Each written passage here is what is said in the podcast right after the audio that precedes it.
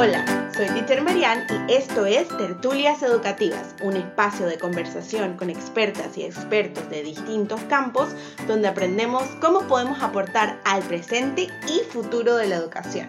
¿Ready? Comencemos nuestra tertulia. Hola, doctora Erika, buenas tardes, ¿cómo está? Muy feliz de estar aquí contigo y compartir. Yo estoy extremadamente feliz de tenerla aquí conmigo. Como ya mencioné antes, la doctora Erika Stahl literalmente me ha salvado la vida y fue la gotita así como de néctar de los dioses que comenzó este año para mí, con mucho descubrimiento y con muchas más ganas de aprender. Y definitivamente, you're the best of the best. Gracias, gracias. Ok. Ojo, no soy yo. Generalmente los que hacen los cambios son los pacientes. Yo simplemente les digo qué tienen que hacer y la responsabilidad es completamente de ustedes. Pues, eso es cierto, pero es que usted es una buena guía, o sea, una buena educadora. Lo bueno de la doctora Erika es que ella te va a explicar todo, poquito a poquito, paso a paso, y para personas como yo que somos extremadamente visuales, es capaz de hacer analogías que se entienden. Bueno, es muy bueno. Ok, Doctora, ¿qué es la medicina integrativa? Ok, perfecto, te cuento.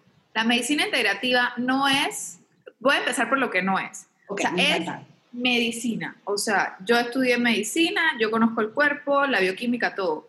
Y de ahí la integrativa lo que es una palabra para como recopilar todas las cosas de la medicina ya sea ayurveda, de la medicina china, de la medicina naturópata que es más como con plantas, todo eso se recopila como en una sola cosa, todas las cosas de estas que tienen evidencia científica, entonces se les llama medicina integrativa. Y es como también un enfoque donde en lugar de, de pensar en la enfermedad, echas un poquito para atrás y, y, buscas qué es lo que causó esa enfermedad y también ves el cuerpo no solo como bioquímica, como que, ok, alergia es una producción de histamina y antihistamínico. No, es como, ¿qué es lo que le pasa a la persona mentalmente para que tenga la alergia. Obviamente, alergia no es el mejor de los, de los ejemplos. generalmente los ejemplos que uno puede correlacionar más son los emocionales con el sistema gastrointestinal. Por ejemplo, una gastritis o una diarrea cuando uno está muy nervioso. Pero lo que sí se sabe es que hay una conexión entre cerebro y cuerpo a nivel de hormonas y a nivel de un montón de cosas. Ese eje se llama eje psiconeuroinmunoendocrino. Entonces, sí, es la conexión entre cómo los pensamientos se vuelven bioquímicamente Em, eh, neurotransmisores en nuestro cerebro y eso cambia nuestras hormonas y nos altera o nos baja. Entonces es, es ver el cuerpo como un todo, incluyendo esta parte mental, incluyendo la parte social de cómo, cómo, cómo está la persona, dónde vive, qué hace, incluyendo todos los factores de su ambiente, porque todas esas cosas funcionan eh, y como que editan nuestra genética. Entonces, ver todo eso y aprender a modificarlo con pequeños hábitos, con plantas, con diferentes cosas porque los medicamentos también son agentes que pueden tener efectos adversos y causales de otras cosas. Entonces es como tratar de no, no usar medicamentos, sino usar lo menos posible. Eso me agrada. Eso, ¿Se dan cuenta? Señoras, señores, no es solamente, a ver, como siempre digo yo, vamos a ponernos los lentes de la curiosidad y vamos a escuchar atentamente, sin juzgar, sin juzgar, ¿Cuál es la diferencia principal entre la medicina integrativa y la medicina tradicional o la medicina occidental? El término, el término para decir la medicina, porque si yo digo como tradicional, ahí yo me enredo, porque tradicional para nosotros es, es la que nosotros estamos acostumbrados, la medicina gringa. En cambio, tradicional, si yo veo los libros, medicina tradicional es ayurveda y medicina china. Entonces, para no confundirnos, el término real para decirle la medicina que nosotros estamos acostumbrados es medicina alopática.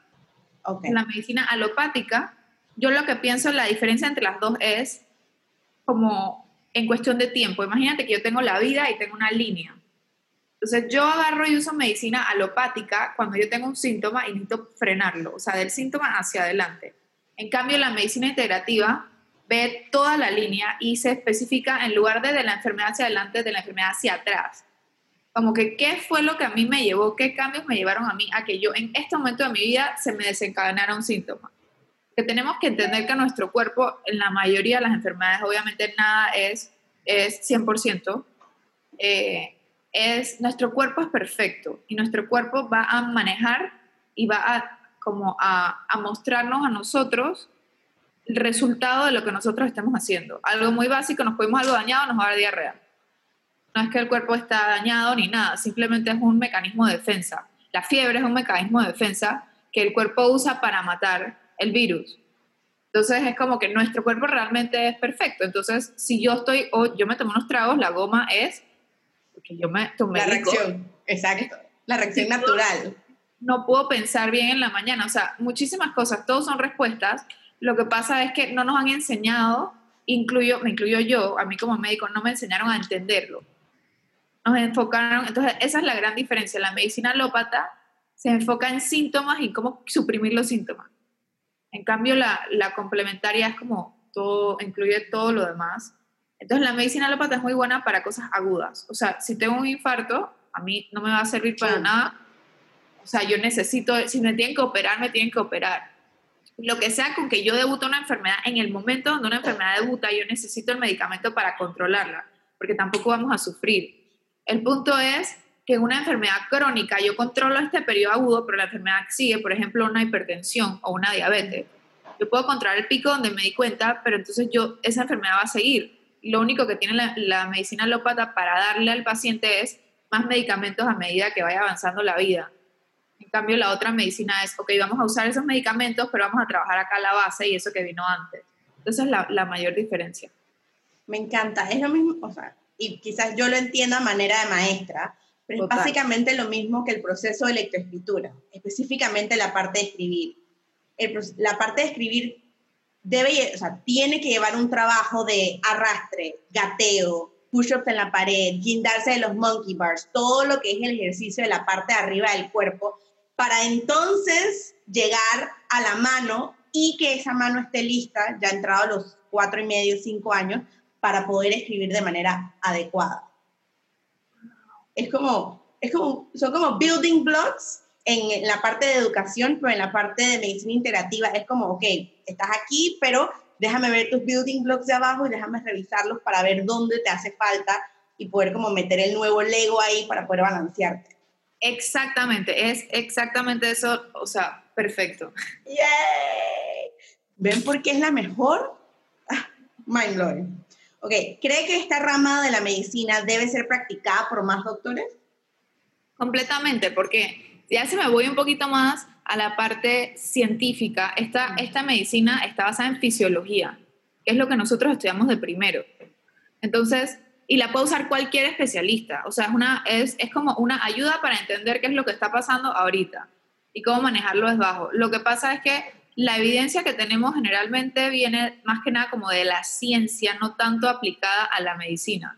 Entonces nos vamos un poco más como a, a nivel celular, a nivel de, que, de, de biología, más que de medicina, de aplicación a medicina. Entonces, hay un gap entre lo que está publicado a nivel de ciencia, de biología, y lo que está publicado como esa biología a medicina.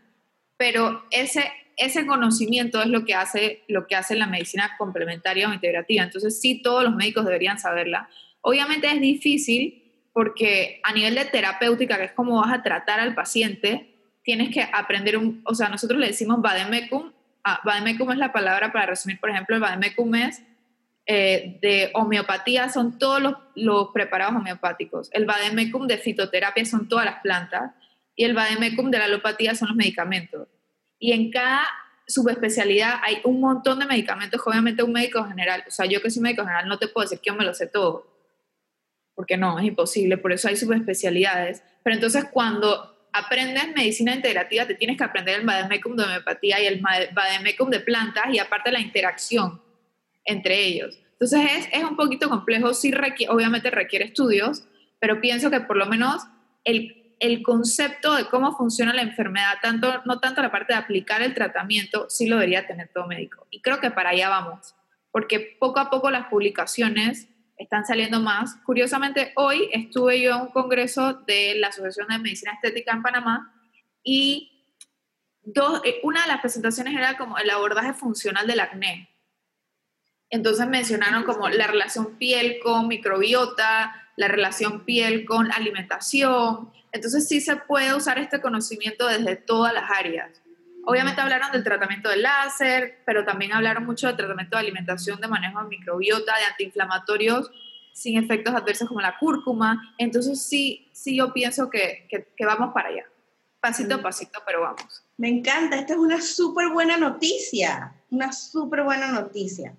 Bueno, ya hablamos acerca de que se está dando una evolución en la medicina a medida que se hacen nuevos descubrimientos, lo cual me parece genial, porque siento que en la parte de educación y en la parte de psicología, toda la parte de neuropsicología, neurodesarrollo, neuroeducación, creo que vamos ahí como a la par.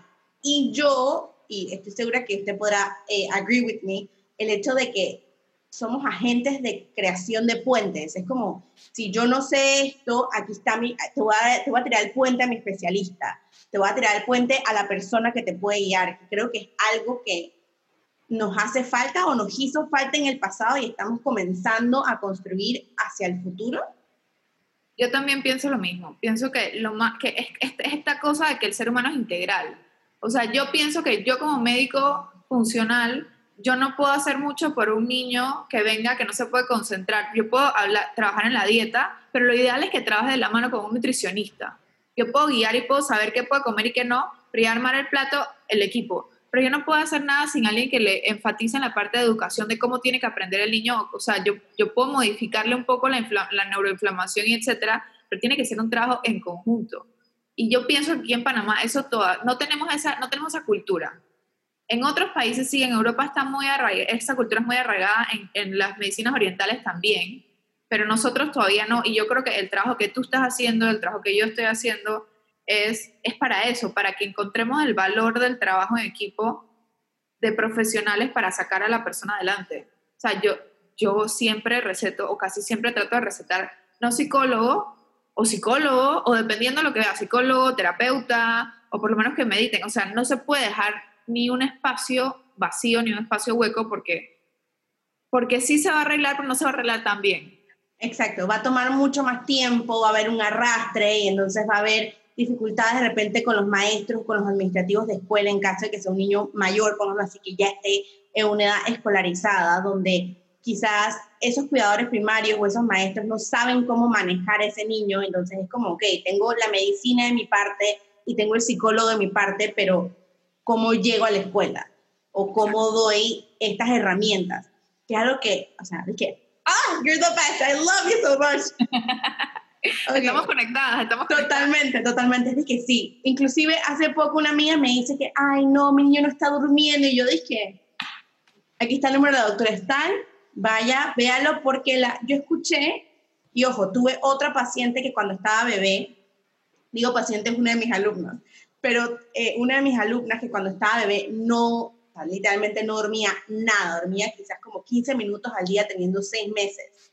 Wow. Exacto. Y obviamente yo tratando de estudiar y todo lo demás, es como, espérate, esto, esto no está bien, no es normal.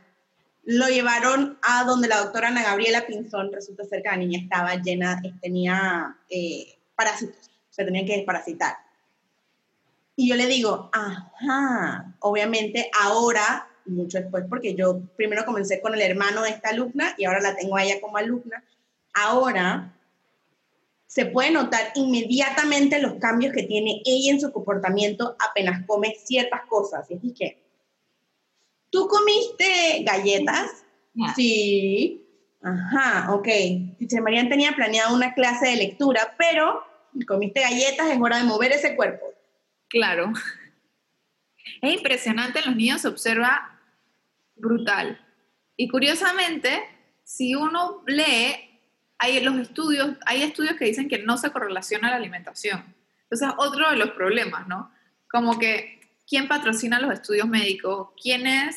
Eso, a mí generalmente no me gusta meterme en esos temas porque yo no quiero ser la persona conflictiva. Pero lo que sí quiero dejar acá claro es que nosotros estamos hablando de esto y lo vemos, y es la experiencia, versus a veces uno va a buscar literatura y científica y no existe. Y ese es otro de los gaps también de por qué no se le da suficiente relevancia a esta medicina yo me imagino que también algunos tipos de terapias o de, o de herramientas que tú uses, porque si uno las busca no están validadas. Porque ¿quién valida? Esa es la gran pregunta. ¿Quién me va a decir a mí que a un niño el azúcar, no a todos, pero quizás esta niña que tiene una microbiota especial porque tuvo parásitos antes, sí le afecta, o un niño que le afecta el gluten, hay niños que se les ve. ok, aquí, dato curioso y me voy a exponer yo misma. Cuando yo llegué a la consulta de la doctora Stahl, yo llegué porque ya había pasado muchos años tratando de ver qué era lo que pasaba, tenía este fog mental, además de eso estaba toda la parte de que I do have a, a mental illness como ansiedad, depresión, rasgos de codependencia, etcétera, etcétera, etcétera. Y cuando yo llegué a la consulta con la doctora Stahl y ella me explicó cómo desde que yo tenía siete años yo presentaba un tipo alergia cómo eso se correlacionaba con mi microbiota del fue como, es que espera. Y obviamente me sentí súper mal y me sentí casi que no escuchada y abandonada por mis cuidadores primarios, pero hace 20 años, ojo, yo tengo 33 ahora, hace 25 años no existía esta parte, o sí existía esta parte de la medicina, pero no era tan bien conocida. Y todavía no es tan bien conocida. Y a mí me pasó, o sea, yo todavía digo, dije, ¿por qué me dieron leche? ¿Por qué yo no tenía, ah, yo no tenía apetito? Yo no tenía apetito en las mañanas y mi mamá dije, bueno, no quieres comer, pero te tienes que tomar un vaso de leche si no vas a desayunar. Jesús. Ahora, obviamente mi mamá estaba haciendo lo, mejor que podía con lo que tenía. Y lo que, y lo que le mandaba, o sea, lo que se supone que había que hacer. Pero ahora nos damos cuenta que quizá a un niño sí, a otro niño no lo hubiese molestado, pero a mí que tenía todos esos problemas gastrointestinales de rinitis, de tal y tal y tal, eso era una bomba para mí y por eso se me cronificaba y cronificaba y al sol de hoy yo sigo peleando con mi disbiosis y con mi intestino. Mucho mejor, pero sigo peleando porque tuve mucho tiempo como lastimándolo sin saber.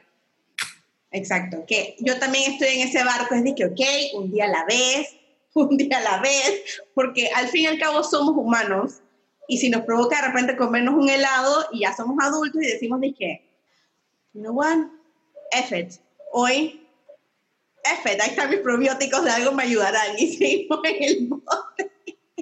Pero eso es un punto súper importante que me parece tocar, la responsabilidad, o sea, devolverle al paciente la responsabilidad, ¿sabes? Si yo me quiero comer, si te quieres comer helado y yo me lo quiero comer o lo que sea, soy responsable y sé que eso me hace daño y sé lo que me va a pasar y sé, y sé, y sé y yo tomo la decisión consciente. El problema es que muchísima gente está afuera sin saber, porque el conocimiento no llega. Totalmente de acuerdo. Y con, así que lo que acaba de decir me acaba de traer totalmente a la mente las conversaciones que yo tengo con los cuidadores primarios de mis alumnas y de mis alumnos. Yo siempre le digo a mis niños y a mis niñas, esta es tu responsabilidad, este es nuestro espacio las decisiones que tú tomes dentro de nuestro espacio son tus decisiones. Y esas va, tú vas a tener tus consecuencias. Yo no te voy a detener, obviamente siempre voy a estar velando porque todo sea seguro, pero yo no puedo evitar ese aprendizaje de golpearte contra la pared, date tu chichón y yo estoy aquí, obviamente te voy a abrazar, te voy a besar, te voy a decir que, pero lo que yo quiero es que tú aprendas como una persona en crecimiento esa causa y consecuencia en ese momento. Es como la decisión, y si se dan cuenta, hablo mucho de la decisión que tomaste fue una buena decisión. Nunca, I never point to the child. O sea, nunca es como, te portaste mal, no. Es, esa decisión fue una buena decisión y ahí se abre toda una conversación que es donde entra la parte de la neuroeducativa, que es conectar emociones con momentos, con causas, con consecuencias, y volvemos a la analogía de los building blocks. Es como que, y creo que si comenzamos a tratar a nuestras personas en crecimiento de esta manera, vamos a tener adultos que sean capaces de decir, ¿sabes qué? Es mi responsabilidad, yo quiero comerme mi blizzard del Dairy Queen porque se me da la gana, y yo voy a, o sea, yo voy a cargar con las consecuencias de mi decisión, independientemente sea positiva o negativa, es mi decisión porque es mi cuerpo. Eh, podemos conectar directamente a todo lo que es educación sexual, el consent, etcétera, etcétera, etcétera, y es como una cebolla que se abre. Es que todo está conectado, eso es el Exacto. O sea, es simplemente aplicar y, en la misma forma de pensamiento a la salud, que a la vida, que a la sexualidad, que a todo. O sea, es integral. Señoras, señores, somos seres vivos integrales. No podemos compartir. Así es que, let's no, no hay, no hay de o apartamentos de, hola, soy psicología y emociones, hola, soy educación. No, todo va conectado, así como nuestro sistema nervioso, paralímpico, no, no se dice paralímpico. Parasimpático. Gracias. Parasimpático y simpático, sí. There you go. Y es muy bonito porque como todo está conectado, pienso que cuando se trabaja una cosa, se puede trabajar la otra. Por ejemplo, si tú a un niño le enseñas responsabilidades de chiquito, quizá cuando si encuentra la información que yo brindo de salud más tarde, tenga una mayor como, eh, ¿cómo se dice? Como stick, como que se quede en el tratamiento, o sea, como que acepte este tipo de cambios y puede hacer, puede hacer el tratamiento eh, en lugar de una persona que no tiene esas bases de responsabilidad. Entonces, cada una de esas cosas afecta. Y eso también se ve en terapia y, lo podemos ver fácil. O sea, si alguien empieza a hacer ejercicio, después de un tiempo quiere empezar a comer mejor. Si alguien empieza a dormir bien, después de un tiempo tiene más energía para hacer ejercicio. Entonces, todo es como una cadena. Y eso es lo bonito, porque uno, uno no tiene que hacer tanto trabajo, sino que las cosas van cayendo una encima de la otra es como un Tetris, es un Tetris completo, literal. Es de que, hola, voy a ir a tratamiento, independientemente sea en la consulta de la doctora Estal, con un médico, o un tratamiento de repente de una terapeuta, o algún profesional de la salud mental. Y poco a poco estos building blocks, y siento, o sea, ojo, y esta es mi experiencia.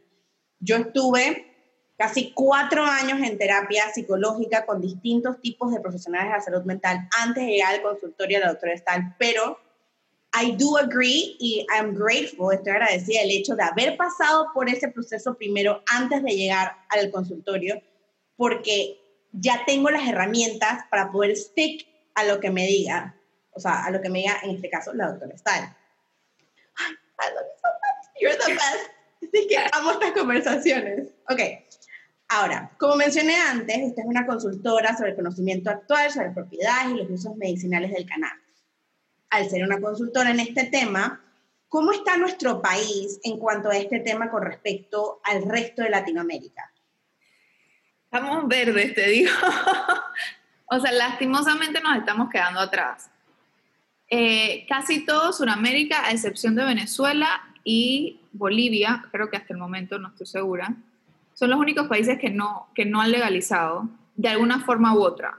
Ojo, los procesos de legalización en cada país dependen mucho de la cultura canábica, porque yo no sabía esto, lo, aprendí hace poco, la cultura suramericana es muy abierta al cannabis. No es como acá, que es algo completamente rechazado, que es un delito.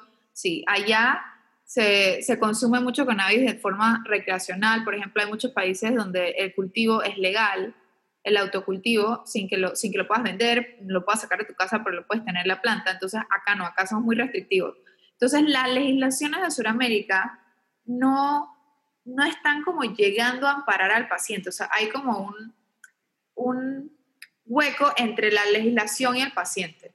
Porque, porque y, la reglamentación, como que o son muy, son muy estrechas, o es solo para un medicamento específico, o por ejemplo, solamente abarca la parte de, creación de, aceites eh, artesanales, como en Chile, que son que uno por autocultivo no hay ni un producto a la venta porque no se puede.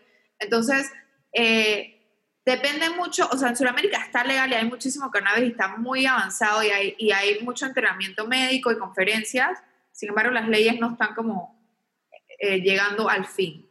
En, en Centroamérica, pues no se habla del tema todavía, solo Costa Rica, pero Costa Rica tiene autocultivo también. Entonces, ahí ya te digo, o sea, sí se quiere hacer una ley, pero si ya tú tienes acceso, no es que peleas con, menos ímpetu porque sigues peleando porque quieres un producto de calidad, pero, ya hay acceso, aquí no hay acceso. México también hay un montón de acceso y lo único que, ¿qué pasó? Hay leyes de 2017, pero la reglamentación no sabe todavía cómo, cómo se va a usar el producto, el, el registro sanitario, todas esas cosas no han salido más. La, hay una demanda al Ministerio de la Corte Suprema de Justicia ahorita en México andando porque llevan tres años y, no ha salido la reglamentación. Eso debe estar en dos, tres meses después de la ley. Claro. Que eso es lo que me da miedo que pase aquí. Aquí la ley es una cosa y de ahí a que el paciente en verdad pueda comprarlo, van a pasar muchos años porque la reglamentación es lo que nos va a decir quién, cómo, dónde, cuándo. Y eso lo tiene que hacer el MISA después de que pase la ley. Si la ley lleva tres años y no ha pasado, ¿cuánto tiempo va a ser la reglamentación? Porque en esa reglamentación se tiene que coordinar el Ministerio de Seguridad, el MIDA, el Ministerio de Salud, el de o sea, todo. Ahí tiene que haber una coordinación entre todos los ministerios, entre la, o sea, esto va a ser para largo, ojalá y no, pero para largo. Y lo que pasa es que económicamente yo generalmente no hablo de la parte económica, pero es una realidad, nos están, o sea, Colombia y Costa Rica y, y, todos nos van a comer, México. En el momento en que Estados, Estados Unidos está avanzadísimo y Canadá también, en el momento en que Estados Unidos pueda exportar, hasta ahí llegamos. Hasta ahí llegamos. Porque el precio va a ser muy alto.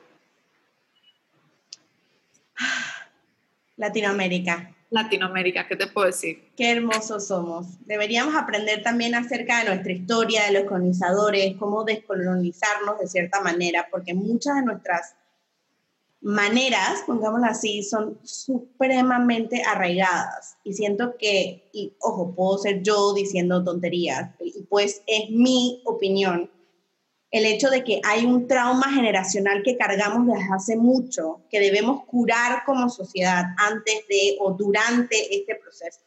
Obviamente yo he visto estudios acerca de los avances canábicos o de la importancia o los efectos positivos que tienen eh, el aceite canábico para niños con necesidades especiales muy, muy, muy específicas. Epilepsia, cerebral palsy, todas estas cosas que son necesidades especiales pesadas, pongámoslo así. Y es como, hay tantos niños en nuestro país que se podrían beneficiar de esto, y no solamente de la población que tiene estas necesidades especiales pesadas, sino también tantas personas mayores que se podrían beneficiar de un producto canábico bien regulado. Ojo, yo como persona, mujer panameña, cisgender, no estoy pidiendo que sea libertinaje, al contrario, quiero que de repente mi abuela, si tiene un dolor de rodilla, pueda acceder a un producto de calidad a un precio decente, que esa es la otra. Un precio decente. Eso es lo que a mí más me da miedo de toda esta ley, de todas las licencias, de todas las cosas que están pasando, es que realmente el punto de todo esto es que el paciente tenga acceso a un producto de calidad y un precio decente. No sé si lo vayamos a lograr, yo espero que sí, yo espero que sí, pero eso es el punto hacia el que vamos. Y si solamente se puede importar, me preocupa y era una de las, razones que yo pues expresaba en la asamblea, que a mí no me importa cómo el paciente lo tenga. Si aquí no quieren cultivar y que sea exportación perfecto, pero que me aseguren el precio, porque en Panamá se sabe que las medicinas cuestan cinco veces más que afuera y este es un producto caro. Imagínense cuánto costaría. Y es un producto que es coadyuvante. No es que la gente solo va a usar cannabis, sino que lo va a usar agregado a lo que ya usa. Y yo estoy segura que el, seguro no lo va a dar, o sea, no lo va a cubrir. Ojo, en Alemania lo cubre el seguro público, la, seguridad pública. Voy a tener que llamar a mi cuñada. Dije, hola Marisa, cuéntame cómo hicieron allá. De verdad, de verdad que sí, porque, porque ese es el problema, ¿no? Que sea accesible para el paciente. Exacto, de buena calidad y accesible para los pacientes. Ok, si pudiera resumir en cinco, así dime su top five de los, de los mejores beneficios del cannabis, ¿cuáles serían? Epilepsia, epilepsia de difícil control, náuseas y vómito en cáncer, cuando tienen quimioterapia, como coadyuvante de quimioterapia, y ahí también ayuda a dolor y a aumentar el apetito. Dolor en general, pero más que nada dolor crónico, no tanto agudo, tipo artritis, artrosis y dolor neuropático, que es cuando hay lesión del nervio, tipo, eso es un, un efecto adverso o colateral de la diabetes cuando está muy avanzada. O, por ejemplo, también es un efecto adverso de la quimioterapia de algunos medicamentos. El dolor está en neural, entonces ahí funciona súper bien. En espasticidad, que es una contractura de las pacientes que tienen esclerosis múltiple. Y curiosamente, esto te lo digo más que nada por experiencia, no tanto y no mía, sino porque he viajado a ver pacientes afuera, eh, lo usa mucho en ansiedad. Pero si uno va a la literatura, no hay tanta evidencia, porque obviamente con cannabis es o sea, el, el, área más como gris o de mayor cuidado es el área psiquiátrica y psicológica, pues porque en exceso o mal utilizado puede ser muy contraproducente, pero bien utilizado puede ayudar a los pacientes con ansiedad, específicamente el CBD.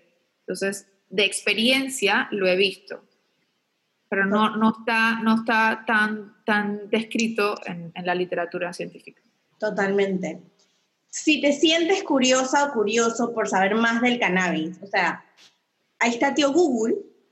En Amazon hay libros muy buenos que explican todas las propiedades del cannabis y todo lo que debes saber como tipo la planta en general para que eventualmente si no estás en Panamá y estás en otro país de Latinoamérica puedas tener acceso a esta información también. Si eres panameño o panameño, no dudes en preguntarle a tío Google y por favor, con una mente consciente y sin juzgar, porque sabemos que el cannabis en nuestra región es totalmente tabú y no es necesario que sea así. Hay muchos beneficios, como los que acaba de mencionar la doctora Estal, y no solamente para este tipo de pacientes, es importante también que no nos echen cuentos, porque esa es la otra. Ah, que sirve para todo.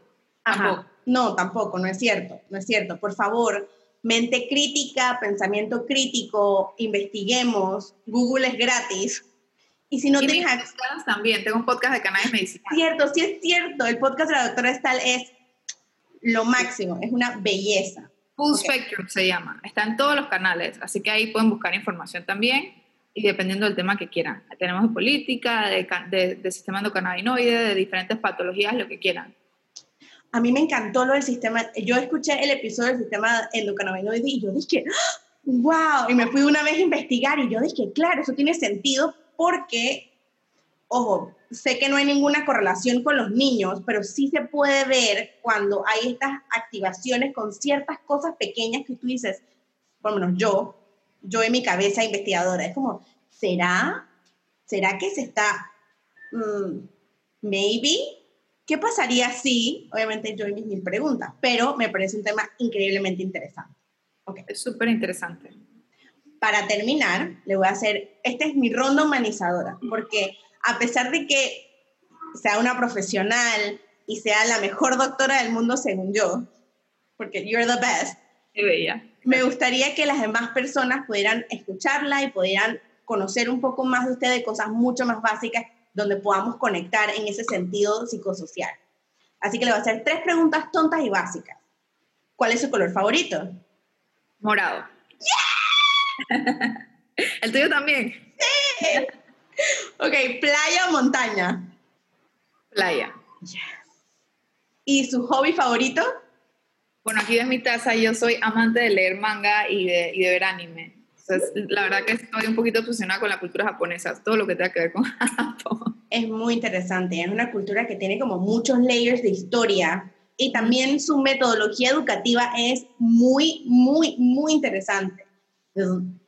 Pero ya eso será para otro, otro episodio. Porque si no, un episodio entero de eso. Totalmente, puedo hacer un episodio entero tipo diseccionar como la educación de los países, como Alemania tiene una educación súper interesante, Francia tiene una educación súper interesante, Japón tiene una educación súper interesante, Italia específicamente, si nos vamos tipo a Montessori, Reggio Emilia, sus diferencias, cómo se complementan, yo quiero todo eso. By the way, tú dices que yo soy lo máximo. Ya yo te he dicho mil veces que cuando yo tenga hijos, yo te voy a llamar desde que estoy embarazada. Dije, ¿qué tengo que hacer? ¿Qué tengo que hacer? Por favor, por favor, así es que, no, esto es en serio, o sea, dejando el chiste. Totalmente, esto es en serio. Las, las personas en crecimiento dentro de los úteros de las mujeres, por favor, cuando tengan 14 semanas, entre, sí, entre 7 y 14 semanas de embarazo, llámenme porque tengo lista de espera. O sea, no es, it's not to brag, pero like I really want to work with people que como estén en el mismo en la misma página que yo y que podamos construir puentes, no solamente de yo como maestra y como profesional de educación, sino como hacia esos cuidadores primarios o esas guías o esos guías.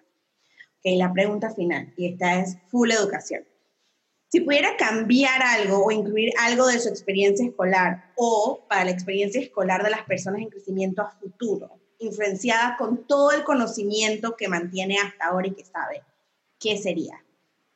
Pues aquí tengo dos respuestas, que es una que siempre, es una queja que siempre tuve desde que yo estaba en la escuela, que era, pero bueno, me dirás tú, tú eres la especialista, quizá esta queja es sin fundamento, es que en la escuela en la que yo estaba, que era el Brader, no podías tener expresión de tu personalidad porque todo era exactamente igual. Y entiendo que era para que, para que todos estuviésemos igual, pero, por ejemplo, si yo me quería pintar el pelo, no es que bueno, no me, pintar el pelo es algo exagerado, pero pues tener unos aretes un poquito más grandes con un color, o las uñas, o mis, o mis cuadernos, o mis lápices, no los podía tener. Y siento que eso como que te encasilla a no poder desarrollar tu personalidad. Entonces, esa es mi queja de cuando yo estaba en la escuela. Y ahora de adulta, pienso que algo súper importante es que deberíamos volver a enseñar lo básico en la escuela, como nutrición, hogar, finanzas, o sea, cosas que realmente te sirvan. O sea, obviamente no vas a salir con un, un conocimiento grande, pero un conocimiento general de cosas que te sirvan en la vida, de tu día a día. Porque yo que salí de la escuela de medicina, fatal, porque yo no di ni una otra materia y de, de medicina a los ocho años que salí, salí como con el mismo conocimiento de high school, nada, nulo, en nada. O sea, yo creo que no saben ni pagar la luz. No es que me van a enseñar eso, pero siento que en la, en la escuela deberían enseñar un poquito más de, de la vida, de cómo vivir. Exacto. Esa última parte se está comenzando a conocer como eh, educación del siglo, ya estamos en el siglo XXI, o sea que debería ser educación, es conocida como educación del siglo XXI, pero ya deberíamos avanzarlo al siglo XXII porque nos estamos quedando, o sea, la manda se nos está arrastrando literalmente. Y si bien es cierto que puedo entender por qué una entidad educativa trata de mantener como un status quo de igualdad de oportunidades, eh, independientemente del género de esas personas en crecimiento. Es total, o sea, desde, y again, es mi punto de vista, es mi opinión, la pueden escuchar, se la pueden guardar en el bolsillo si quieren o la pueden tirar a la basura. O sea, dejan con mi opinión lo que quieran, esto es simplemente mi opinión. Es contraproducente porque si yo no te dejo a ti como maestra, como maestro, como profesional educativo, no te dejo explorar tu personalidad, estoy descuidando toda la parte emocional de ti. Y específicamente en la adolescencia, ¿y por qué? Porque normalmente en preescolar, las maestras de preescolar solemos ser hippies, pongámoslo así, para, para ponerle un término broad, amplio, que todo el mundo pueda entender. Somos hippies, o sí, dale, tu pinta, ¿quieres pintar la manzana de naranja? Go for it, baby. Pero a medida que va creciendo y el sistema educativo se va encasillando, porque eso es lo que pasa con los sistemas educativos actuales, específicamente en nuestra región de Latinoamérica, vamos descuidando toda la parte emocional y vamos descuidando esa parte natural que tenemos al ser entidades psicosociales de expresarnos, de conectar con otros y de explorar es algo muy importante que las escuelas dejan de hacer más o menos a partir de segundo grado. En primer grado hacemos maquetas, hacemos libros, dramatizaciones, de todo un poco, pero a medida que vamos creciendo es como, espérate, no, ya no puedes hacer dramatización. No, no, no, no, ya no puedes hacer maqueta. No, ah, es que te da pena eh, decir la poesía al frente, o sea, F, tienes que decirle igual. No, y ahí es donde viene la parte, y volvemos a lo mismo, es como un layer, es como un dulce de mil hojas es como una hojita, un poquito de crema, otra hojita, otro poquito de crema, pero vas a construir un dulce a la misma manera que construyes el conocimiento de esa persona en crecimiento, construyes y, y you, you, give support a esa personalidad que está en desarrollo. Por, y voy a explicar por qué. A los 12 años, nuestro cerebro, y quizás esto ya lo sabe o si no lo sabe, este es el punto de vista educativo. Nuestro cerebro comienza a pasar, o nuestro cerebro normalmente pasa por ciertas etapas donde hay como unos cortocircuitos porque a la neurona, y esta es la manera más fácil que yo he encontrado para explicar, le queda chiquita la ropa. Entonces, a los dos años, los Terrible Two, que en verdad son la mejor edad del mundo porque comienzan a hablar, comienzan a retarte, comienzan a, a, exponerse, comienzan a explorar, comienzan a, a a sentir esa realidad viva de causa y consecuencia, que yo los amo, no, a los cuidadores primarios yo entiendo que yo voy un par de horas y se los devuelvo y entonces, ok, I get it. And again, you're enough, you're a great parent, pero sus neuronas les queda la ropa chiquita, entonces ellas se tienen que quitar esa ropita y ponerse la ropa que les va a llegar hasta los siete. Entonces, a los siete, cuando pasamos a segundo grado, tenemos otro cambio rápido de ropa, así como detrás del escenario, decimos, uh, regresé. Y no nos, no nos llega a pasar de vuelta hasta los 11. Y a partir de los 11, entonces la neurona dice, ay, ya me da pereza, me voy a quitar nada más una manga. Y ese me quito la otra manga dura hasta los 17. Y voy con la otra manga y es que, y no llega después de los 17 hasta los, hasta los 25, que es de que, ok, ya me vestí de vuelta y mi corteza prefrontal está lista. Estoy lista, exacto para deal with real life. Y ahí es donde entra la crisis en los 25, porque es de que, espérate, no me enseñaron nada, no sé cómo pagar la luz, cómo se maneja una, una chequera, cómo ahorro, cómo trabajo. ¿Por qué? Porque no nos enseñaron nada de Y a los 12 años, que es la parte donde comenzamos a explorar nuestra personalidad y nuestros amigos, nuestras amigas, se vuelven nuestra familia, de un lado, del otro lado de la moneda está el hecho de que yo comienzo a retar todos los ideales que me enseñaron de 0 a 6 para ver si yo voy a permanecer con esos mismos ideales que tú como adulto me enseñaste. Entonces, es como, es una moneda que tiene como tres capas, pero está constantemente girando y volteándose porque está, ok, tengo mi nueva familia, tengo mis amigos, tengo estas salidas, los sleepovers, las salidas al cine, whatever, y la escuela, tengo que expresarme, y pero en casa tengo que retar a mis mamás, pero a mis papás también. Y aquí es donde viene la parte de los adultos y, y las guías y los guías. Stop, breathe, no reaccionen. No reaccionen porque no tienen nada que ver con ustedes. Ellos simplemente están retando los ideales que ustedes le mostraron de 0 a 6.